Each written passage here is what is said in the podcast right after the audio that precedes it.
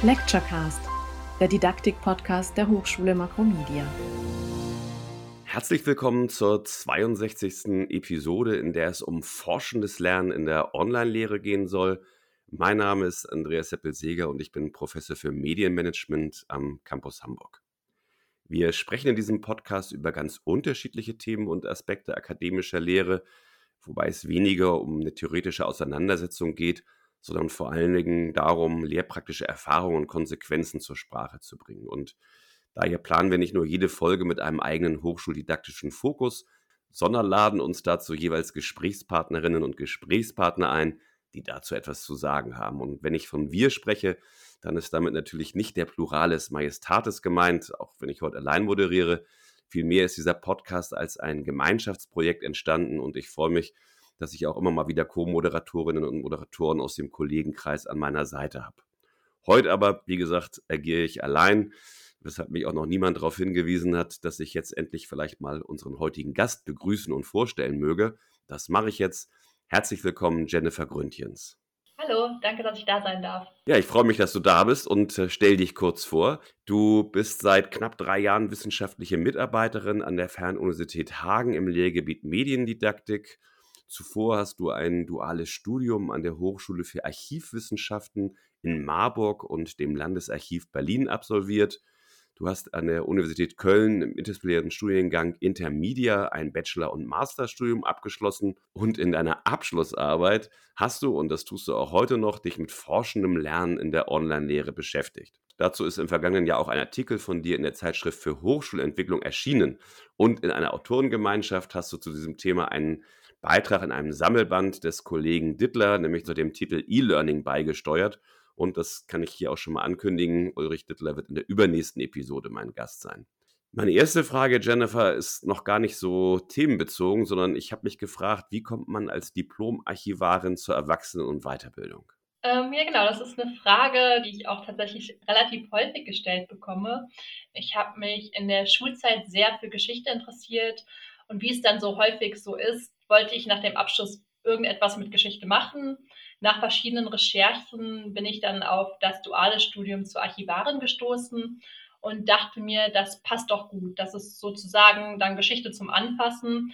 Es gehört nämlich für Archivarinnen tatsächlich zur Kernaufgabe, historische Zeitdokumente in die Hand zu nehmen, für die Nachwelt aufzubereiten, zu erfassen und nutzbar zu machen. Und nach diesen drei Jahren duales Studium, in dem ich dann sowas gelernt habe wie Siegelkunde, Paläographie und auch andere historische Hilfswissenschaften, habe ich dann aber festgestellt, dass es mir doch noch nicht so ganz vorstellen kann, jetzt ins Archiv zu gehen und den Rest meiner Berufslaufbahn, um es mal ein bisschen überspitzt zu sagen, so zwischen alten, staubigen Papieren zu verbringen. Ich habe dann überlegt, was kann ich vielleicht als Ergänzung noch dazu machen? Und dann dachte ich so, ja, aus archivischer Perspektive kann ich mich dann ja auch den neuen Medien einmal zuwenden. Und durch Zufall bin ich dann auf den Intermedia-Studiengang an der Universität zu Köln gestoßen ein ziemlich großer Vorteil dieses Studiengangs ist es, dass er sehr interdisziplinär aufgestellt ist und Studierenden einfach ermöglicht, ihren eigenen Schwerpunkt zu setzen.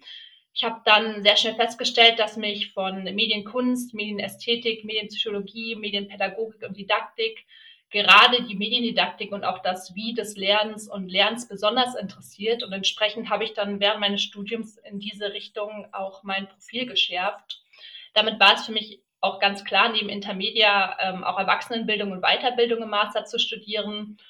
Mit meiner Beschäftigung als wissenschaftliche Mitarbeiterin an der Fernuniversität in Hagen schließt sich dann der Kreis. Ich beschäftige mich weiter inhaltlich mit der Mediendidaktik und Hochschuldidaktik, betreibe beides auch ganz praktisch in der Lehre und meine Studierende sind halt einfach auch Erwachsene. Und du siehst also, der Weg war vielleicht nicht ganz gewöhnlich, aber es fügt sich am Ende irgendwie alles ganz gut zusammen. Absolut. Wenn wir von Forschen sprechen und damit steigen wir dann jetzt mal in das Thema ein, dann setzen wir Neugierde voraus, also eine Aufgeschlossenheit, mit der sich Phänomene entdecken lassen und ein Interesse, die entdeckten Phänomene auch eine Erklärung zuzuführen. Im Grunde also das zentrale Momentum, muss man sagen, unserer menschlichen Entwicklung. Meiner Wahrnehmung nach gilt das aber nicht für den Forschungsbegriff, den Studierende sich im Wissenschaftskontext bilden denn der scheint mir häufig vor allem durch Distanz und Unkenntnis in Bezug auf Erwartungen und auch die Umsetzung geprägt zu sein. Teilst du meine Einschätzung diesbezüglich?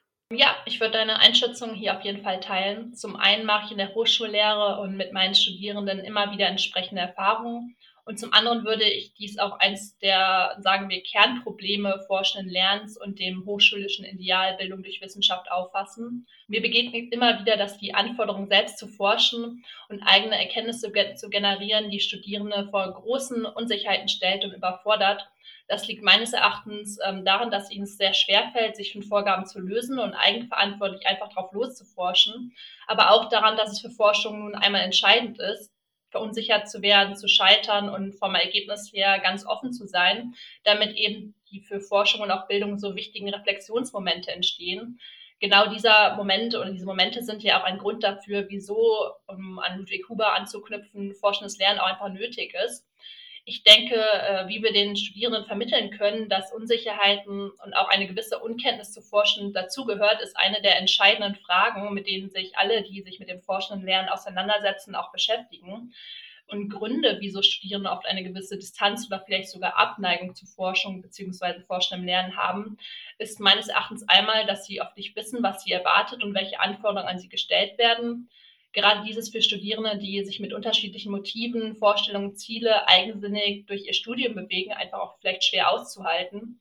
Andererseits ist vielleicht auch der Bruch zwischen schulischer Vermittlung und hochschulischer Aneignung von Wissen sehr groß und die Studierenden brauchen gerade zu Beginn des Studiums noch Zeit, um in ein wissenschaftliches Denken und Handeln hineinzuwachsen oder die Universität und das Wissenschaftssystem zu verstehen. Ich würde es den Studierenden jedoch nie absprechen, dass sie nicht auch neugierig sind, Neues zu entdecken eine Kollegin von mir meint dazu häufiger, dass es gerade bei einer universitären Lehre, die halt auf Bildung und Wissenschaft ausgerichtet ist, eigentlich zu Beginn des Studiums ähnlich auch wie so einen einführenden Bibliothekskurs, auch eine Einführung in die Universität als Organisation und das System Wissenschaft mitsamt ihren Fachkulturen bräuchte, damit die Studierenden eben nichts mehr so viel Distanz zum Forschen verspüren und ich denke, dass auch wenn Unsicherheiten für Forschung wichtig ist und im gewissen Maße ausgehalten werden muss, es für Lernen und Bildung im Wissenschaftskontext genauso wichtig ist, Ziele von Forschung sowie Lehrveranstaltungen und Gründe für ausgewählte didaktische Konzepte, wie eben dem forschenden Lernen transparent zu machen. Außerdem sollten die Motivation und Ziele der Studierenden betrachtet werden. Aus mediendidaktischer Perspektive sind nämlich auch Partizipation und auch soziale Aspekte für das Lernen für großer Bedeutung. Womit ich jetzt aber schon ein bisschen abdrifte. Genau, das erstmal dazu. Durch forschendes Lernen sollen die Studierenden eben nicht nur forschen lernen, sondern über das eigene Forschen im Grunde Wissenschaft als Ganzes äh, zunehmend verstehen. Und um mal das Name-Dropping fortzusetzen, du hast Huber genannt, äh, ich komme jetzt mal mit Gabi Reinmann um die Ecke. Sie hat gesagt, im Kanon forschungsorientierter Formate sei das forschende Lernen der Königsweg und gleichzeitig würde eben forschendes Lernen aber auch die höchsten Anforderungen stellen und die meisten Spannungsmomente sichtbar machen, die so Hochschullehre heute generell zu bewältigen hat. Etwa, und da verweist sie dann auf Fung, die Spannung zwischen neugierig kreativem Lernen und formalem Assessment oder eben zwischen aufwendigen projektorientierten Lernen und ja, den üblicherweise gegebenen knappen Betreuungsressourcen. Wie bewegt ihr euch in diesem Spannungsfeld an der Fernuniversität, wenn es um ja, forschendes Lernen geht? Damit greifst du einen Punkt auf, der bestimmt auch einer der Gründe ist, wieso studentisches Forschen, wie wir es uns im Idealfall vorstellen würden, nicht immer gelingt. Forschen und forschendes Lernen in der Universität findet immer innerhalb bestimmter formalen Bedingungen des Studiums und des Studierens statt, die dies halt auch begrenzen können. Es gibt in der Literatur dann häufig die Vorannahme über vermeintlich pragmatisch prüfungsorientierte Studierende, die nur für ihre Prüfung lernen würden. Da würde ich ungern mitgehen. Es lässt sich aber sicher generell sagen, dass ein Studium an einer Universität einerseits für Studierende immer ein Aushandlungsprozess zwischen formalen und organisationalen Rahmenbedingungen und studentischen Handlungsorientierungen ist. Andererseits stimmt es für die Seite der Lehrenden auch, dass forschendes Lernen relativ betreuungsaufwendig ist, gerade wenn innerhalb einer Lehrveranstaltung ein gesamter Forschungsprozess durchlaufen werden soll. Trotzdem fanden wir es auch gerade für das Studium an der Fernuniversität wichtig, dass unsere Studierenden forschend lernen. Einmal, weil wir als Lehrgebiet Mediendidaktik, an dem ich halt beschäftigt bin, natürlich von dem didaktischen Konzept und die den Zielen, die halt damit verbunden werden, wie Kompetenzerwerb, aber auch die Einführung in wissenschaftliches Denken und Handeln an sich überzeugt sind. Und außerdem ist für uns forschendes Lernen eben ein zentrales Konzept der universitären Lehre. Wir haben diese Spannung zwischen hohen Anforderungen, hohen Betreuungsaufwand und vielleicht einer pragmatischen Prüfungsorientierung für uns so gelöst, dass wir das gesamte Modul, in dem unsere Studierenden forschend lernen, nach dessen Prinzipien ausgerichtet haben. Für diejenigen, die sich mit unter einem Fernstudium vielleicht noch nicht so viel vorstellen können, an der Fernuniversität, zumindest äh, bei uns in den Bildungswissenschaften, sind zentrale Elemente des Studiums häufig die asynchrone Lehre, ein Online-Lernmanagementsystem, in unserem Fall ist das Moodle, und sowohl digital als auch gedruckt zur Verfügung gestelltes Studienmaterial, das bezeichnen wir immer noch als Studienbriefe. Und darin sind dann alle Lerninhalte festgehalten. Und damit komme ich zum forschenden Lernen, denn die Studierenden bewegen sich forschungsorientiert äh, durch die auf Moodle bereitgestellten Modulinhalte und sie recherchieren weiter und denken darüber hinaus nach. In diesem Format üben wir mit den Studierenden also Forschung en passant ein. Sie lernen, wie sie eine Forschungsfrage formulieren, Literatur recherchieren und einen Forschungsstand gliedern und abbilden. Die Studierenden können sich unabhängig von dem von uns vorgeschlagenen Ablauf in ihrem eigenen Rhythmus durch das Modul bewegen und die Betreuung findet weitgehend asynchron statt. Zur Kommunikation mit uns, also als Lehrenden und den Studierenden untereinander, setzen wir auf Foren, in Moodle und auch E-Mail-Verkehr. Außerdem werden im Semester drei unverbindliche synchrone Online-Veranstaltungen angeboten, die dann aber auch aufgezeichnet werden, sodass sie auch noch zu einem anderen Zeitpunkt in Moodle abrufbar sind. Als Prüfungsleistung ist dann eine Hausarbeit vorgesehen, in der die Studierenden anknüpfen an die im Semester eingeübten Forschungsschritte eine Literaturarbeit schreiben. In dieser sollen die Studierenden zu einem vorgegebenen Rahmenthema selbstständig eine Forschungsfrage Frage entwickeln und diese unter Hinzuziehung empirischer und theoretischer Literatur beantworten. Und anders als in Bezug auf die Online-Lehre häufig angenommen wird, leidet die Betreuung darunter nicht, sondern gerade durch die öffentlichen Moodle-Foren werden Fragen der Studierenden und unsere Antworten dafür für alle sichtbarer und auch nachvollziehbarer. Außerdem könnte man sagen, dass wir, wenn man bei den verschiedenen Formaten forschen Lernens bleibt, ein forschungsorientiertes Konzept verfolgen, bei dem nicht ein ganzer Forschungsprozess durchlaufen wird, sondern lediglich Teile, beziehungsweise verstehen wir auch Literaturrecherche und Arbeit als Forschung und legen hier unseren Fokus. Was die Studierenden machen, ist also keine empirische Forschung. Literaturbasiertes Arbeiten ist jedoch für uns nicht minder zentral beim wissenschaftlichen Arbeiten und die Studierenden öffnen in ihrer Arbeit den Blick für wissenschaftliche Diskurse und üben die kritische Betrachtung sowie Verknüpfung wissenschaftlicher Perspektiven ein. Wir sprechen heute ja nicht nur in Anführungsstrichen über forschendes Lernen, sondern darüber, wie forschendes Lernen unter den besonderen Bedingungen von Online-Lehre funktionieren kann. Und in einer Publikation, an der du beteiligt bist, sind mir zwei Kapitelüberschriften im Gedächtnis geblieben. Da ist zunächst von Medien und Möglichkeiten zur Einführung in die Wissenschaft die Rede und später von Wissenschaftspraktiken in und mit Medien. Dass jetzt eine medienvermittelte Kommunikation an einer Fernuniversität eine zentrale Rolle spielt, liegt auf der Hand. Aber bieten digitale Medien nicht auch über das genannte spezifische Setting hinaus Chancen und Mehrwerte? Der Bildungskontext Hochschule ist wie jeder andere lebensweltliche Kontext von Medien durchdrungen. Das heißt nicht nur Lehren und Lernen, sondern auch Forschen in der Hochschule ist längst durch die Kultur der Digitalität bedingt, was bestimmte Konsequenzen mit sich zieht. Unter dieser Perspektive können digitale Medien nicht mehr nur als Werkzeuge betrachtet werden, sondern als immanenter Teil von Lehr-, Lern-, Forschungs- und Erkenntnisprozessen. Erstens können Sie, wie du schon sagst, im Rahmen des Fernstudiums Kommunikation, Lehren und Lernen über geografische Distanzen erst ermöglichen.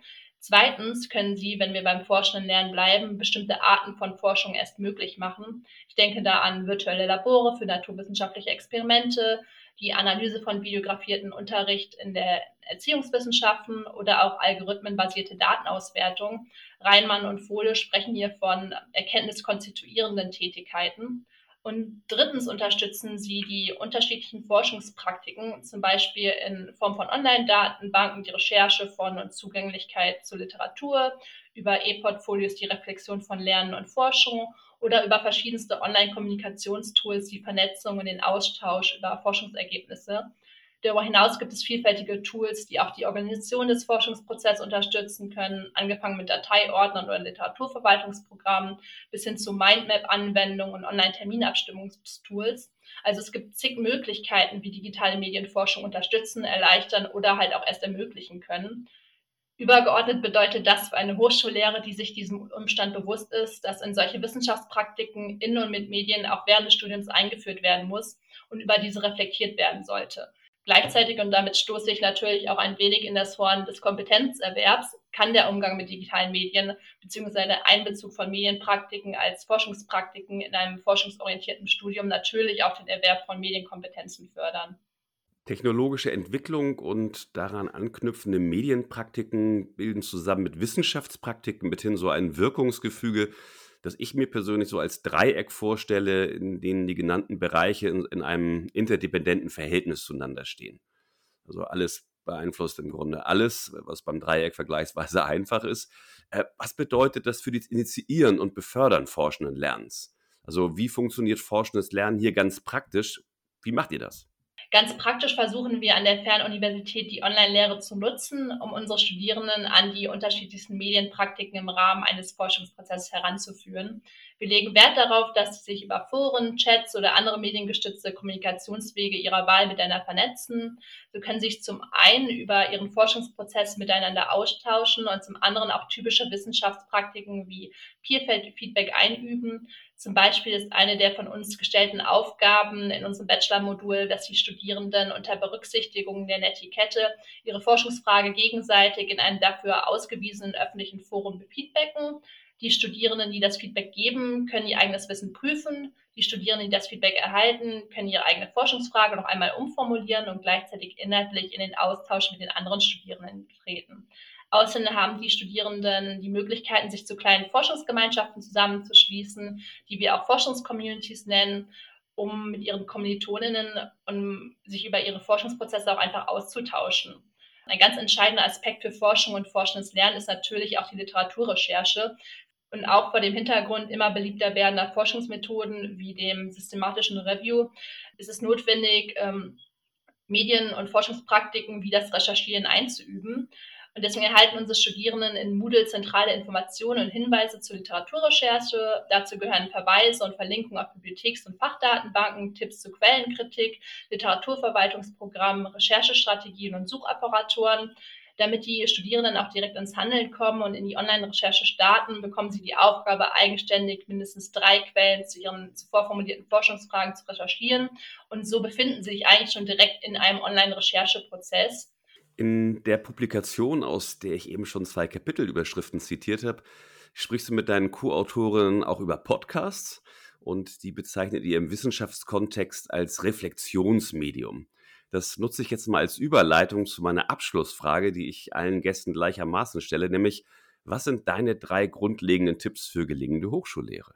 Genau, wir haben Podcasts als ein Medium betrachtet, welches es möglich macht, einen Blick hinter die Kulissen von Wissenschaft zu werfen und ganz neue Einblicke in die Lebens- und Arbeitswelt von Wissenschaftlerinnen zu bekommen, weil in Podcasts einfach ein wenig informeller über den eigenen Arbeitskontext und die professionelle Praxis geredet werden kann. Und um denen nachzukommen, versuche ich natürlich gerne meine drei Tipps für eine gelingende Hochschullehre zu formulieren. Zunächst einmal ist das, und da spricht ganz sicher die Mediendidaktikerin in mir, sich mediengestützter Lehre, also der Online-Lehre oder auch der Lehre allgemein mit einer gewissen spielerischen Leichtigkeit zu nähern. Damit meine ich, dass nicht von Beginn an davon ausgegangen werden sollte, dass etwas, zum Beispiel jetzt die Online-Lehre, das Lehren und Lernen äh, per se erschwert, Vielmehr sollten die Möglichkeiten von Blended Learning, Online-Lehre, Flip Classroom und wie sie alle auch heißen, genutzt werden, um Neues auszuprobieren und Gestaltungsräume zu öffnen und zu, ähm, das Ganze dann auch einfach zu eruieren. Selbst wenn einmal etwas nicht wie geplant klappt, können die gemachten Erfahrungen ja einfach nur für die künftige Lehrpraxis nur hilfreich sein. Und damit kommen wir zum zweiten Tipp und der ist wahrscheinlich nicht unbedingt überraschend. Ich halte für eine gelingende Hochschullehre, wie wahrscheinlich alle Hochschuldidaktikerinnen, besonders die Reflexion über die eigene Lehre für wichtig. Natürlich sollte Reflexion Teil jeder professionellen pädagogischen Praxis sein, aber es kann nie schaden, sich dies noch einmal bewusst zu machen. So wie zum Beispiel nach Ende eines Semesters für sich selbst zu reflektieren, was lief eigentlich gut, was lief nicht so gut und sich auch dafür einfach die Zeit zu nehmen. Ähm, natürlich gibt es auch Lehrevaluationen und ich finde Entwicklungen wie Scholarship of Teaching and Learning, also auch die Beforschung der eigenen Lehre, toll, aber ich halte persönliche Reflexion im Kleinen für genauso wichtig wie ähm, weitere, noch größer angelegte empirische Beforschung zur Hochschullehre. Und diesbezüglich hat eigentlich auch die Pandemie viel für die Hochschullehre getan, da krisenbedingt und notgedrungen plötzlich viel über das eigene Lehr-Lernsetting nachgedacht werden musste und auch viele Lehrenden einfach Lust hatten, sich auszutauschen. Ähm, gleichzeitig achte ich den Austausch mit den Studierenden als unerlässlich, gerade weil Lehre für mich über das klassische synchrone Lehr-Lerngeschehen hinausgeht und auch drumherum stattfindet. Und da ist die Fernuniversität vielleicht auch eine ganz gute Lehrmeisterin, da der Kontakt zu den Studierenden bewusst hergestellt werden muss und sich nicht aus wöchentlichen Präsenzsitzungen ergibt, was es auch einfach notwendig macht, solche Räume für Austausch explizit zu schaffen. Und bevor ich jetzt also zu pathetisch werde, das sind meine drei grundlegenden Tipps für gelingende Lehre. Möglichkeiten ausprobieren und nutzen, Reflexion über die eigene Lehre sowie Austausch und Kontakt mit Studierenden. Und dann steht meines Erachtens gelingender Lehre oder, um nochmal auf Huber ähm, zurückzukommen, einer ordentlichen Lehre nichts mehr im Wege. Jennifer, ganz herzlichen Dank für das interessante Gespräch und natürlich auch deine drei Tipps, die du nicht pathetisch, aber sehr ausführlich dargestellt hast. Das ist klasse. Ganz herzlichen Dank. An der Stelle bedanke ich mich natürlich auch immer bei den interessierten Hörerinnen und Hörern. Hoffe, dass Sie, dass ihr in 14 Tagen wieder einschaltet, äh, wenn es heißt Lecturecast, der Didaktik-Podcast der Hochschule Makromedia. Bis dahin, vielen Dank, auf Wiederhören.